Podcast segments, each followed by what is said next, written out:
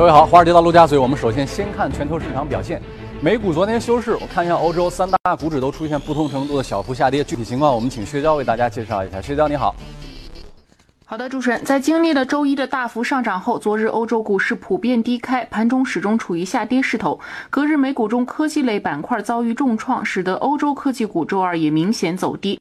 此外，美股昨日休市，也令欧洲股市整体的活跃度有所下降。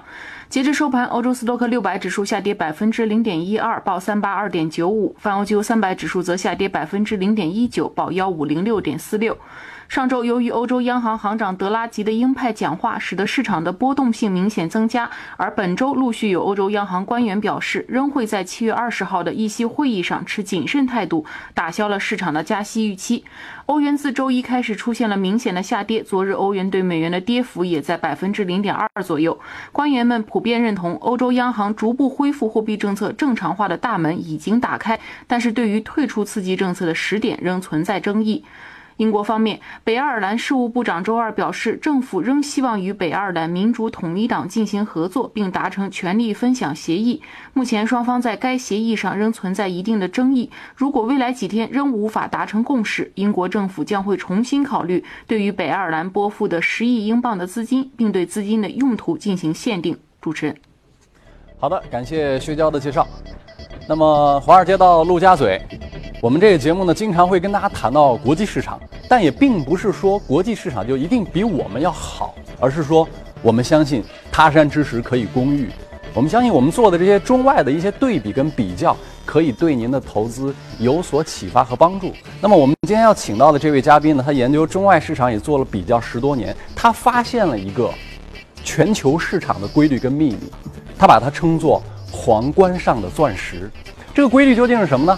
下面我们今天请到的是信达证券的首席策略师、研发中心的执行总监陈嘉禾来跟大家分享啊。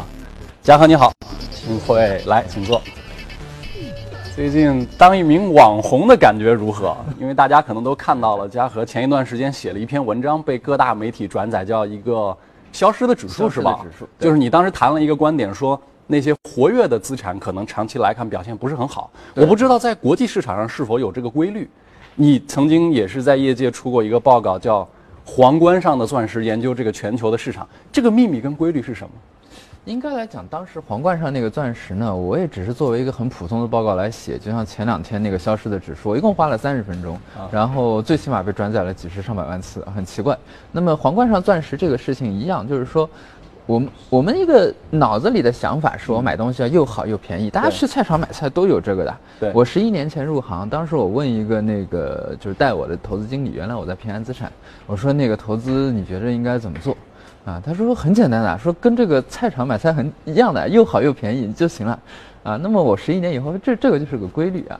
那么我们那个报告当时又发现呢，在全球市场，如果你一直挑这个，就是对于任何一个市场来讲，对啊，不不是说，呃，是一个普遍的。我看你现在从成熟市场先研究起的，比如说以美国为起步，你好像看了四十年，发现了这个规律。美国不止，美国是从五零年开始的，一九五零年是五零年还是二零年的数我忘了，很久了，不止四十年，绝对不止四十年。我们当时是尽量取有可能长的数，结果发现就是这个市场，你估值越低。啊，买的估值越低，持有的时间越长，你赚的钱就越多，非常简单的一个规律啊。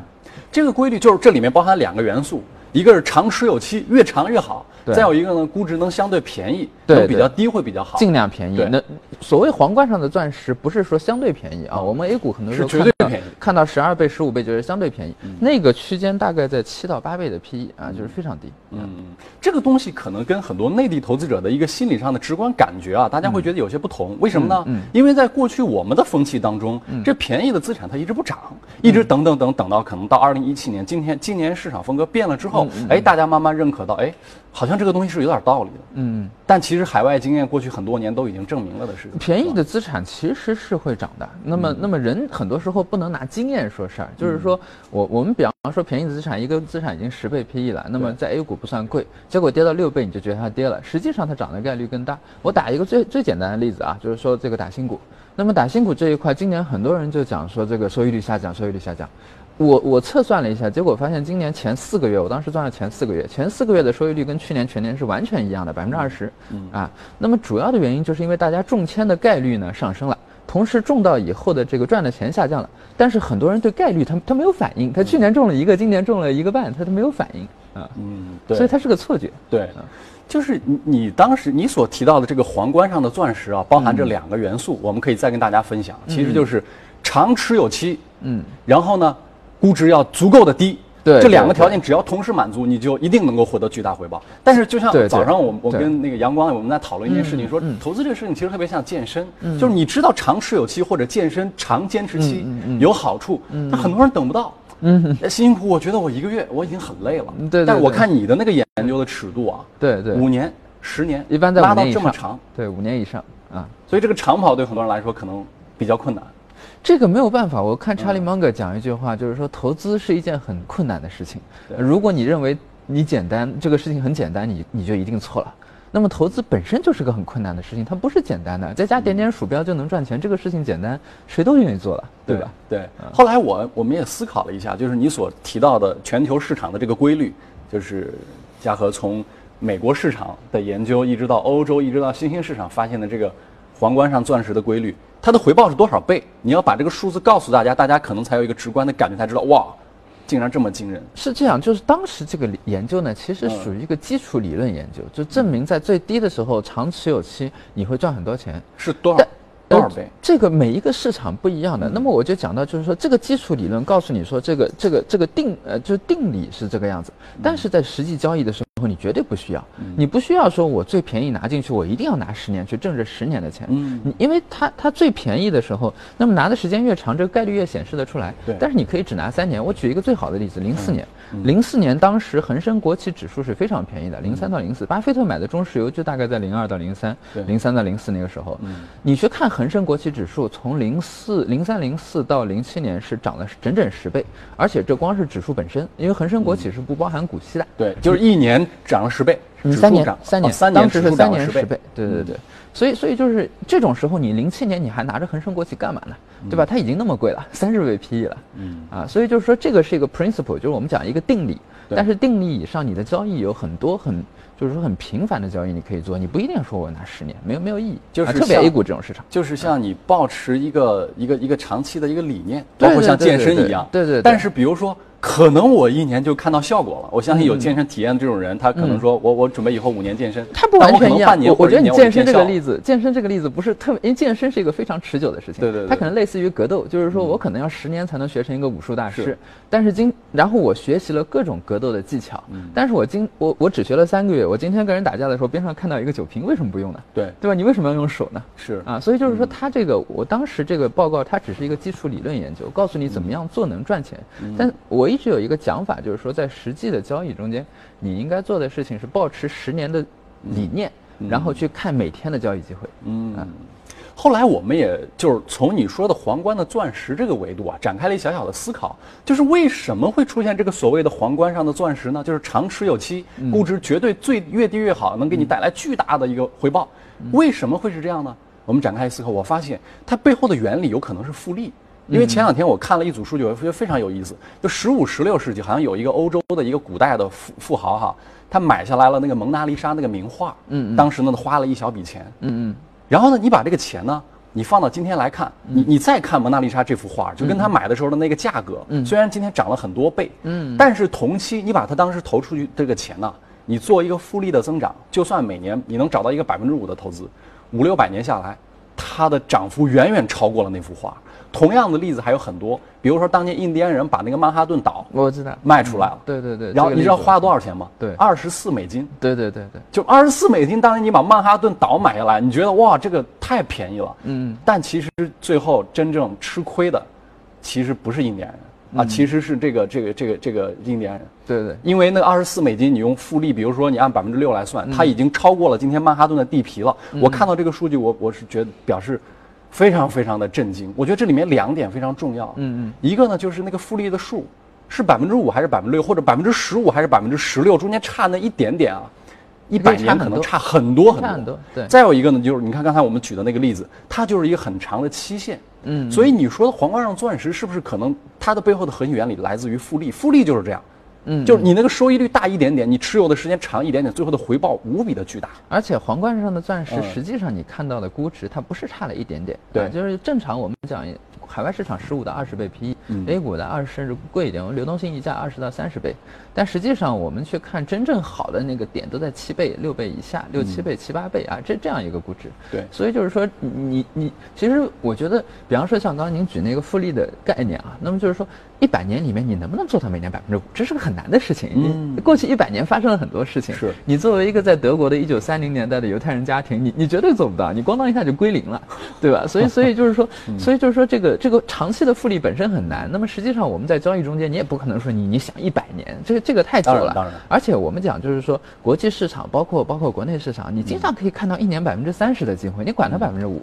对吧？你你来来回回搞这个一年百分之三十，其实很舒服的。对，百分之三十干五年非常多的。如果有了这样的一个基本的原理，我们在前面先把原理讲给大家，我们再围绕着这个东西，咱们再来找全球市场，包括我们自己的机会，这个事情就容易了。于是我们进一步来做探讨啊。你看啊，按你刚才所说的，估值要绝对低。我们做了一个横向的比较，嗯嗯，美国现在的指数市盈率二十多倍，很贵，很贵。它现在的区间就是美国利，它这个指数区间就是十到二十，二十是上限，对吧？对对。我们再去看欧洲，你华尔街到陆家嘴，我们这节目经常看欧美，嗯，欧洲的话。什么德法都是二十倍以上。嗯嗯。我那天看了英国富时一百，英国更三十多倍。为什么？因为它它的它不盈利，嗯，它的那个 earning，它的利润可能会差。对，它 ROE 很低，对吧？嗯。然后你再看中国内地，中国内地大家可能会说，是不是又要价值切换了？嗯。大家的理由是担心说，漂亮五零们已经被炒高了。嗯。你去看，我昨天看的指数市盈率大概是已经十十多倍了。十多倍。就是你说便不便宜？你刚才嘉禾说的是七倍，那是绝对低。现在比七已经高了很多了。高了很多。虽然没有像美国一样到上边缘到二十。但是它是不便宜的。嗯，你放眼一圈看下来，我们能接触到的这些市场都不符合你说的条件，怎么办？嗯。这种情况下呢，就是说市场只是一个大面，就像望远镜一看那边有个森林，对你到森林里它有很多东西的。嗯，我就讲市场这个东西呢，我一直讲你不能光看指数啊，不能光看宏观经济，你得去不停的弯，呃，不停的挖，不停的翻，你能找到很多小东西。对啊，比方说现在 H 股里边或者说 A 股里边，你能找到很多股票估值可能也就在八倍以下。嗯啊，那么这是一个方面，你可以去找。比方说 A 股，我们自带打新加成功能，对吧？这个每年百分之二十，对于这个我们讲三十万甚至以下的这个散户来讲啊。那么资金高一点可能会低一些，但这个这个对于大部分收看节目的观众可能也就在三五十万，对吧？甚至更低，百分之二十这个这个很好，那那无所谓，八倍十倍可以继续买的。所以说这个市场里面很多让你赚钱的机会，而不是说你一定要等那个指数到七倍，那你这辈子没几次可以做投资。但是大家多数会看到受到一种心理上的诱惑，为什么大家说你看我们自己的市场叫什么呢？叫牛长熊短。转眼一看，人家美国哇，人家天天都是牛市，嗯嗯，一路持续了那么多年，嗯嗯，那不自觉的就会有比较，而且尤其是呃这个，你再一看里面有一些表现巨大的什么 ten baggers 那种十倍股，对，就更加因为心理的诱惑力而忘记了我们前面所说的这个基本规律，就是皇冠上的钻石，对对对。要想那人家天天牛市，那牛市我冲进去，我只要不不不踩到最后那一颗雷那一个铜板，我不还是赚的吗？因为人家天天在涨，嗯嗯，他不自觉的会有这种比较和受到影响。美美股的情况呢是，就是说它确实是天天牛市，涨得不多啊。它你你看它长期回报的不高的，你你从两千年看到现在不高。对。那么你看零八年以后，它是正好赶上这个美联储大放水，它那么它有一个长的牛市。对。但现在已经达到估值的上限。我听说美国有一些比较激进的交易型的价值价值投资者开始做空啊，开始考虑做空。索罗斯也做空了一些。嗯。啊，那么所以这就是说，我们去看人家过去这个零八年到现在这九年，不一定代表长期的。美股有。有一个特点，它周期特别长，它跟我们的房地产市场有点像。它一个周期起来，你像美国人，我们经常看十天线、二十天线。对，美国投资者从来不看。你打开电视看两百天线，因为他那个周期，他也看线，他那个他 看两百天线。对，一般看两百天线。嗯，所以呢，我们不能就是说看美，你你要理解到这两个市场之间的差距。对对对对对，你看今天我们也探讨了很多，探讨了嘉禾就是研究发现的这个皇冠上的钻石长持有期跟绝对的低估，比较了国际市场，说国际市场不光看指数，可能还看里面一些具体的机会。也就是在你看来，你觉得目前我们的 A 股其实还挺好的，是吧？也不比他们差。如果加上打新收益。A 股来讲，应该是全球就对于特别是中国人来讲，你资本都在中国，你你出不去或者出去比较费劲，啊，那么这个情况下，A 股应该来讲是最好的一个投资机会，因为我们讲一个首先估值低，对吧？你你这个上证五零里面能找到很多估值低的股票，啊，你比方说银行板块现在平均也就七八倍的市盈率啊，诸如此类。第二个呢，就是说所谓乱世出英雄啊，我们价值投资者，你说价值投资者喜欢稳定，他绝对不喜欢稳定，啊，他当然他不希望你乱到连市场都没有这样一个状态，但是他也不会希望你非常的稳定，非常的稳定，意味着没有机会。那么 A 股市场因为就是说价格的波动非常的大。你经常能看到巨量的错配，那么这种错配给你非常好的机会，再加一个打新，这个打新这个东西，对吧？直接把你从百分之十的非常庸俗的收益变成百分之三十了。对啊，这个是巴菲特都没达到的收益。对啊，所以几方面来讲，我觉得全球你很难比 A 股做得好啊。当然你要说资产分散另说。如果从全球绝对估值低的角度，大家会明显发现还有一个洼地，嗯，就是恒生国企 H 股，对 H H H 股比内地还溢价很多，全球它都是一个小小的洼地。对对对，这个市场怎么看？H 股市场呢，它有一个小问题在于它金融股的成分比较高，嗯，那么那么它的它的它的比你 A 股的这个低估呢，有的时候你在配的时候，你你会找不到标的啊，你你会觉得一个行业你配太多了，但是除此以外，H 股其实是非常的不错啊。那么我们讲就是说，去年一六年的上半年，H 股当时非常便宜，四五倍的市盈率，那么那个价，你你在长期看应该是赚很多钱，从那个价到现在大概涨了百分之四十多，我印象，嗯。啊，那么 H 股，但是 H 股有一个问题就在于它不是。是特别容易疯狂啊，这这是一，就是说零七年那个是个例外。啊，当时全球大放水。那么除了零七年以后，H 股不是那么容易疯。那么在 A 股有的时候我们能赚一口泡沫的钱。对。第二个就是说 H 股的问题在于国际投资者太聪明了。嗯。你去看它好的股票，腾讯五十倍市盈率，对吧？你你你知道腾讯很好啊，五十倍很贵啊。对。然后你看这个王者荣耀被点名批评，但是还是五十多倍，还还还是还是五十多倍啊！腾讯历史上没有下过四十倍的，腾讯很贵的。那么你去看有一些金融股，你觉得啊，银行可能有坏账，四倍，你怎么比？就是说，就是说，港股的问题在于它不太给你这种交易性的价差机会，啊，你就是说你很难说我从这个股票切到那个，啊，但是 A 股很容易，A 股经常就一个股票涨到天上去，另外一个不动，啊，它给你大量的这样的机会，那么这是一个交易层面的问题，嗯，啊，那这个从市场目前的这个这个这个风格的角度来看啊，嗯。呃，目前今年我们的市场，其实你你应该也发现，就是目前全世界好像都进入到这个状况，就是美国也都是大公司，嗯嗯，表现最好，带来超额收益的，嗯嗯，我们内地市场其实也是这样，包括你刚才说的香港的这个情况，其实也是大公司表现好，嗯嗯，这个目前的这种，我们把这个叫风格吧，嗯嗯，就当今的这种全球市场的这种以大为美的审美风格。你觉得还会成为一个比较长的趋势吗？是这样，就是说全球市场，如果你去看的话，全球市场永远是以大为美的，它就没有以小为美过啊。那么从基本面这个角度来讲呢，因为因为大公司它天然有这个我们讲叫 economic of scale，就是就是经济的这个规模优势。对我比你大，比方说我一汽车厂，我比你大的情况下，我研发能力比你强，我推出的新车比你好，我拿地比你便宜，我银行贷款利率比你低，我样样干死你。然后客户对我的信任也非常的强，我 4S 店铺的到处都是，好修，对吧？你你小汽车厂怎么跟大的做？啊，查理芒格一直讲 economic of scale，就是这个经济的规模优势是最重要的基本面之一，这是一。那么第二呢，就是说海外市场你去看它的估值啊。那么蓝筹股一般来讲，作为一个整体，比小盘股是有百分之三十到四十的溢价。嗯，因为对于基金经理来讲，他也更容易买，信息更透明。对，大家都在买，万一赔了的时候，也没人专门骂我。嗯，啊，那么就导致海外的蓝筹股一直是有个溢价的。全球市场，我们当时看过印度、巴西，我们我们那次刷了四万个股票的估值啊，去去整个去算。刷爆了。啊，彭博刷爆了。彭博有个流量限制的，很多人不知道啊。你你刷多了，他不让你当了那个数据，他觉得你在干坏事，在偷他数据。啊，那么那么当时我们把这个这个这个事。情都都同波都刷爆，那么去看全球市场全是这样的，巴西、俄罗斯、印度、印度尼西亚，我们看过所有市场都是这样的，唯有 A 股不是，所以应该来讲是 A 股回到一个传统的，就是大家都在。呃，follow 的一个就是大大家都跟从的一个这个这个这个这个规律上，而不是说全球在走一个风格。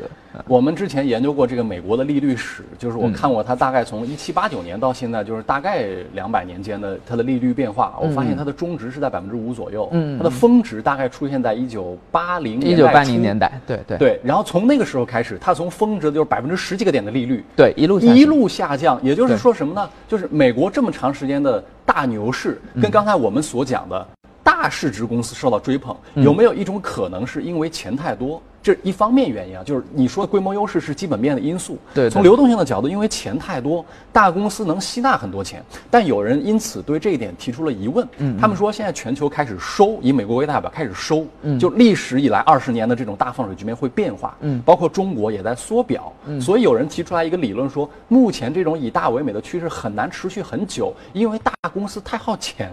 而我们现在撑不动，尤其是 A 股，没有这么多的一个存量资金，你怎么指望它能天天把工行炒很高？就有人提出来这样一种疑问，嗯，特此请教你，嗯，谈不上。那个美国来讲，首先它它以大为美，它不是一个短期风格，对，就是 A 股老拿自己的逻辑去想人家，那实际上的情况是，美国一直是以大为美的，它就没有几乎没有以小为美过啊，应该来讲。那么那么所以，如果美联储收水的话，你说它它。它就是整体估值可能会往下走，但你说为什么会大家开始以小为美，没有任何意义。第二个，我们讲国内，国内实际上你去看啊，我们当时做过研究，包括零五年，啊零五年，包括之前，我这个数据我时间有点长记不得，但是你去看绝大多数跟你讲小盘股好的报告，比方说低价股好，啊这样数据一定是零五年开始去的，它以前数不给你看的。为什么呢？因因为低价股策略，你去看零一年到零五年，低价股策略非常的烂，赔了无数的钱。啊，那么就是说 A 股不是永远是这个样子，这是第一。第二呢，就是说你想盘子太大，跟房地产的盘子大不大？对，房地产的盘子更大。对，房地产不是工行能比的。是，那工行才多少流动性？我昨天看到了一个数据，就是这个是是以前这个业界比较资深的王成先生给的一个数据啊，就是他比较过大盘指数 PE 跟小盘指数 PE，他发现这个风格切换啊，嗯嗯。必须要这两者之间的估值差到足够大。嗯，他的研究发现，历史数据显示，小盘指数 PE，嗯嗯，除以大盘指数 PE，嗯，这个数如果达到四，嗯嗯，风格会切换。嗯嗯，反之，如果小盘指数 PE 除以大盘指数 PE，嗯，这个比值是在一到一点五左右，风格切换，就是这个区间。大概是一到四之间，嗯嗯，现在我看了一下这个数，嗯，今天是三左右，嗯，也就意味着小盘的指数估值比大盘还是要高很多，嗯嗯。你对这个问题怎么来看？从估值来讲，小盘股现在还是比大盘股要贵很多啊。我们讲创业板、中小板，那么估值确实比蓝筹股要贵得多啊，那贵一到两倍，这个在全球市场很难找的。你不信去全球看，而且在比的时候还有一个问题，就是说不能光用 PE 啊。那么有的时候看 PB，比方说日本市场你没法用 PE 的，它有的时候整个板块亏的没法用啊，你必须看 PB。包括英国市场啊，英国像现在三十几倍市盈率对吧？那市净率只有一点几倍，啊，那么嗯。从从这个角度来讲，我另外我觉得就是王老师他之前的这个统计啊，他应该是基于 A 股的一个历史数据，是基于 A 股啊，基于 A 股。但是历史数据不一定代表将来啊。那么我们讲就是说，他只是统计出历史上我们这样。当然，王老师是个非常专业的价值投资者，但是他在这一点上，我觉得他只他犯了一个错误，就是他 他他过多的，如果他做出这样的结论啊，我没看他那个报告。当然，这个书是一零年出版啊，对对，他他可能这这七年又有改进啊。对对对。那么那么，我觉得他的问题在于他过多的利用了历史数据，历史数去不一定将。将来重演的，对你去看很多情况，我我我记得以前有一年，有一个人跟我讲了一个特别好的，他说上证综指以前就没有什么。光头阴线，当当年好像是已经开跌了。他说上证综指没有光头阴线的，你去看过去二十多年没有，所以这个价一定会一定会拉一下的。结果那年就是一光头阴线，就是上证综指第一根光头阴线啊，我记得。火鸡的故事也是这个道理。对对对，火鸡的故事。对，所以的话，你你去看历史，就是说你历史数据能用啊，你能用，但是你你不能说我就啊历史数据一定是这样，我将来一定是这样。你必须从一个规律的角度出发去找你的投资机会。呃，结合你刚才跟我们讲的这么多的数据、这么多的经验跟这么多的规律，我再提一点疑问，就有人会说，其实。他们讲的是个段子。刚才嘉禾讲到，就是说七倍一般来说是个绝对低估。如果你看到有一个市场的指数，嗯，达到七，那你就你就你就全部压上。这个一般是拉长时间看，你会有一个巨大的超额收益。但是别人那个段子是怎么讲的呢？他说。七倍你们都干嘛去了？包括去年香港啊，对对对，香港比七倍还要低嘛？你们都干嘛去了？业界包括这些所有的资深分析师，我看也没有人提出说大家去买香港嘛。当时恐慌的不得了，我以外，对 算不算资深我不知道，当然算。当时恐慌的不得了。那这个段子怎么讲的呢？说因为这帮人十倍都满仓了。对对对。那你你说怎么解决这个问题？就是大家可能有的时候也等不到，你也不知道它是不是到七。比如说你说去年香港，香港它能打到六，我印象是不是更低到五？我不记得。香港当时快到四了。快到四了是吧？预测是应该到四。那那那对，那所以对于七就已经坚持到七满仓的人，那他七到四中间那一段他怎么怎么办？这个是这样的啊，就是我们讲中国一直有一个兵书叫《孙子兵法》，对吧？我们讲中国最好的兵书。嗯，孙武这个人写《孙子兵法》，你去看他里面讲了很多技巧，就我们讲交易技巧、投资技巧，whatever，就是在在这在这个兵法里算是各种技巧。他实际带兵的时候，他第一件事情干的是什么？他实际干的是什么呢？大家先稍微等一等，我们进一下广告，一会儿回来这个精彩内容分享给大家。嗯。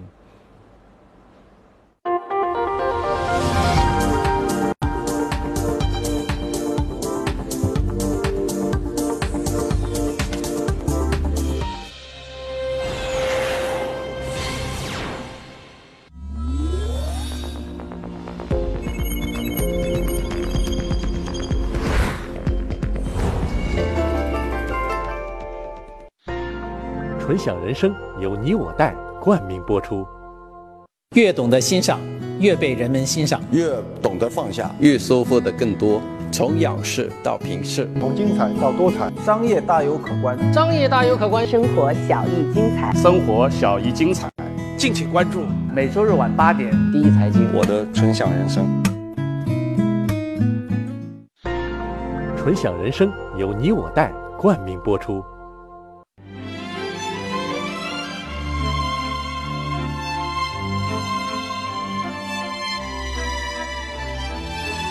跨越三个世纪的经典，《老凤祥》。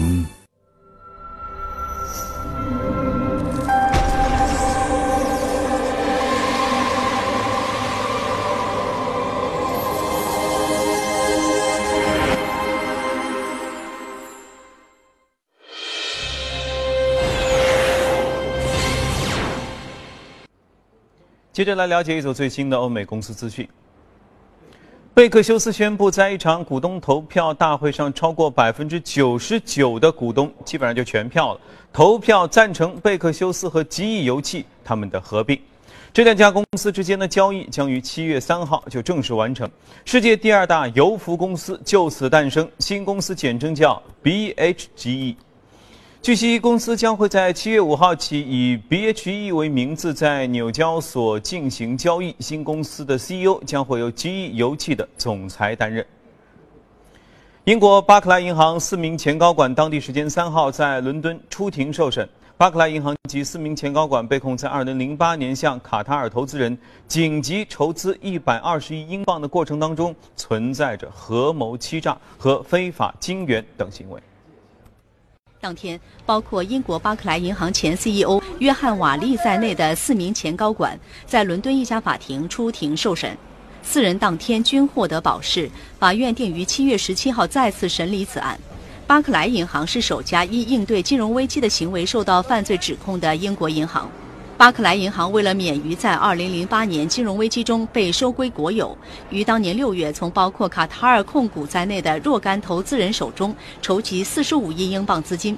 同年十月，又继续获得73亿英镑紧急筹款。巴克莱银行随后向卡塔尔控股支付了3亿多英镑的咨询服务费，并向卡塔尔政府发放20亿英镑贷款。根据英国1985年的公司法。银行不得将投资人注入的资金再反向借贷给该投资人，但巴克莱银行否认这两笔交易之间存在任何联系。英国金融时报报道，英国最大的支付业务的运营商 WorldPay 确认将收购事宜与美国支付处理服务商 Ventif 和摩根大通接触，WorldPay 的股价呢也就大涨了百分之二十一点八八。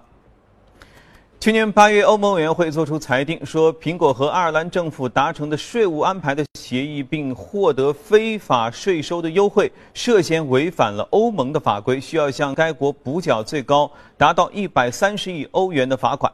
随后呢，苹果向卢森堡欧洲法院提出上诉，而特朗普政府此前对这事儿一直都没有做出过公开表态。消息人士说，此番美国政府已经向欧洲法庭提交的申请，将介入有关的苹果申请国家援助规则的调查。欧洲法院预计将会在二零一一八年的晚些时候会开庭审理此案。大众汽车周二表示说，在缺席十七年之后，大众品牌的旗舰品牌将会重返伊朗市场。大众声称，公司将通过伊朗进口商向该国出售途观系列的 SUV 和帕萨特轿车。大众汽车从上个世纪五十年代开始在伊朗就销售过包括经典的甲壳虫在内的一系列车辆，但在两千年左右就撤离了伊朗市场。好了，公司方面的消息我们先了解到这里，接着进入美股放大镜。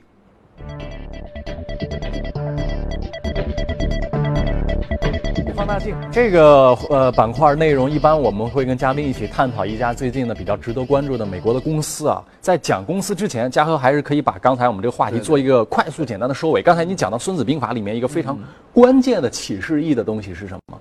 就是说，我们看孙子弄了那么多的技巧啊，在他的兵书里，实际上他帮吴王阖庐带兵的时候，第一件事情就是说我军队要有纪律。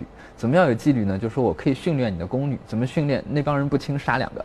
啊，这是他，而且杀的是你的什么？宫女啊，就是就是当当年的嫔妃啊，哦就是就是他老婆啊。那么那么第一件事情，那帮宫女不听啊，那么就杀了两个吴王最喜欢的老婆，然后由此整肃军纪。所以我们讲投资跟打仗是一样的，你纪律一定是第一位，就是说你怎么样能买到最便宜的东西，不是说你足够聪明，很多人都聪明，最便宜的人非常多人聪明，是关键是你的钱要有足够的纪律。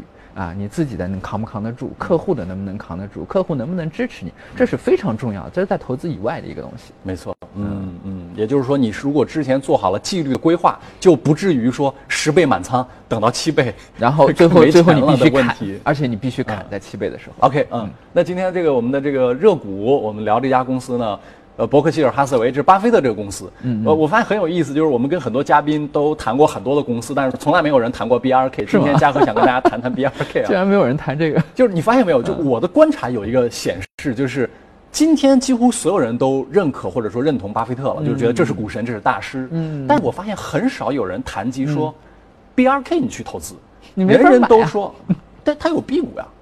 他有 B 股呀，就即使我发现很多，就我们做过交流的美股投资者，他绝对不买 BRK 的。他的理由是因为这些年大幅跑输指数。他说巴菲特虽然厉害，但是这个 BRK 不值得投资，是这样吗？你怎么看？这是这样的，投资中间很多时候大幅跑输指数是一个好的事情。如果你发现它是一家好公司，你绝对不希望它过去十年是跑赢指数的，意味着它贵。啊，那么就是说，我们去看投资，很多时候你要看，就是说，不光是股价怎么样，那么过去的低股价极有可能意味着将来的高回报。嗯啊，那么我们比比方说 A 股的银行，大家可能熟悉的，那么从零七年到现在，很多银行股没有涨，但是基本面实际上翻了五六倍、七八倍。嗯。啊，那么你指的主要是基本面是它的这个资它的产净资产、净净资产。甚至是盈利。啊。那么你你去看主要的原因，它它它 PE 从六十倍下到五倍，甚至下到六倍。对。那么那么如果你将来你的 PE 恒定的话，那基本面继续增长，你就会赚很多的钱。嗯。如果你将来的 PE 返回去，我们讲这么一个曲线的话，那么你就能叫戴维斯双击啊，你你估值也上，你盈利也上，你就赚更多的钱。对。所以就是说看投资，你不是说过去十几年啊股价跑输指出，这公司就差。对。啊，那么巴菲特他作为美国最聪明的投资者，我们讲美国是一个资本的世界，嗯。啊，他作为美国最聪明的投资者，他已经把资本的规律玩转了，嗯嗯。而且呢，就是说，现在很多人讲一个问题，巴菲特老了，啊芒格也老了，嗯还能还能扛多少年？嗯。那么有一个好的事情就是说，他选的接班人一定是符合他风格的，嗯。他接班人的接班人的接班人能不能再符合，这个就不知道了，嗯。但是这一代应该是可以的。中国有一句古语怎么说？啊，中国那个是孔子讲，君君子之德叫五世而斩啊，小人之德也是五世而斩。就是说，这个人特别好或者特别坏，他能影响他的下一代、代两代、三代，最多到五代，五代以后一定影响不到。你的意思就是 BRK 还能在还能？能不能到五代不知道，但是第一代一定是可以的。嗯我们讲投资，有的时候你不能我动不动看一百年，你对看不了那么长看不了的他下一代能搞三十年，OK 了，可以了，我们不用看那么长。嗯嗯，那我们从如果刚才你是从定性的角度觉得 OK，呃，这个从这个呃影响下一代的角度，嗯那如果我们从定量的角度，我昨天也看了一下，这个 BRK 的 B 股，嗯嗯就是现在是两百多块钱，两百多美金一股，这个是应该是你有可能买得起的，不是说那个 A 股二十五万美金那是大家买不起的。对对对，这个我们看了一下，它的目前呢是。呃，PB 市净率只有零点七七，也就是它是一个破净公司啊啊就是按照大家的概念说，中国很多 A 股投银行的时候，银行破净，所以这是一个买入的理由，就股价已经低于净资产了。嗯嗯。那对于巴菲特的这个 BRK，它现在也是破净了，因为它是个金融公司，理论上应该也是可以用净资产来估值的，因为它所有的资产都有公允价值。嗯，那破净的角度是否意味着它符合你所说的估值低，的条件。破净首先应该是的，那么另外一个就是说海外市市场有的时候它破净不像 A 股，A 股我们一看破净，呃零点五、零点六那一定很低了，一般来讲。海外市场呢，有的有的垃圾股不一定，我不是讲 BRK 啊，嗯，但这个这个估值手段在海外我在香港见过零点一倍的，嗯所以就破净不一定是一个 绝对绝对的概念买入条件。但对于 BRK 来说 OK 了，首先这是一个很健康的公司，是一个对吧非常好的投资者的领导。其实是你讲零点七几倍，零点七几倍，你要知道有一个问题，它的它的财报中间它不一定每一项净资产都是按市价估的，它很可能是按照原来那个价估的，就是买入价要加一个什么价。嗯，那么那么导致就是说，实际上可能不止啊零点七倍，可能零点六几甚至零点五几，甚至都有可能更低。那就是如果你按市价全部重估一遍，你看香港经常有这个现象啊，包括美国。我还发现一个更奇怪的问题，就是我大概看过这些年伯克希尔哈撒韦的这个呃净资产的表现，嗯，它竟然是长期破净，它不是说在今年就是美股大牛市中它破净，嗯，它它经常是以一个破净的状态呈现出来了，嗯嗯，那是为什么呢？海外市场呢，就是说它对一个公司的估值，它一般有自己的逻辑。你像香港的话，它这个银行股，在过去我印象 A 股在香港上市的银行股，过去七八年好像都经常是破净的，嗯。啊，那么破净呢，就是说。破净不是一个坏事，因为你不是说我要我一定要赚它零点七几倍涨到三倍的钱，这个这个钱是可遇不可求。嗯，但如果它的估值一直横在零点七几、零点八几，OK 可以啊，我赚你长期增长的钱。嗯，也就是说破净这个东西呢，不是说我看到破净股我就指望你立马不破净，然后我挣这这个非常的短视。但是它破净，如果它是一个长期破净状态啊，那么你在现在这个价买进去，你可以享受它这个增长，而且你不用担心估值的下跌。对对对对对，嗯，所以说这个 BRK 跟大家分析了一通，大家担心的按嘉禾的观点来讲，大家担心的接班人的问题可能也不是问题啊。所以今天我们也很高兴请到嘉禾跟大家做了这个分享，呃，给大家送了一颗皇冠上的钻石。这个钻石拿在手里面，刚才嘉禾也讲了，可能是需要一点点纪律性啊，也希望大家能够在长时期和长周期获得巨大的投资的回报。也谢谢嘉禾。好，那这一段华尔街到陆家嘴跟大家交流到这里，我们进下广告，一会儿回来。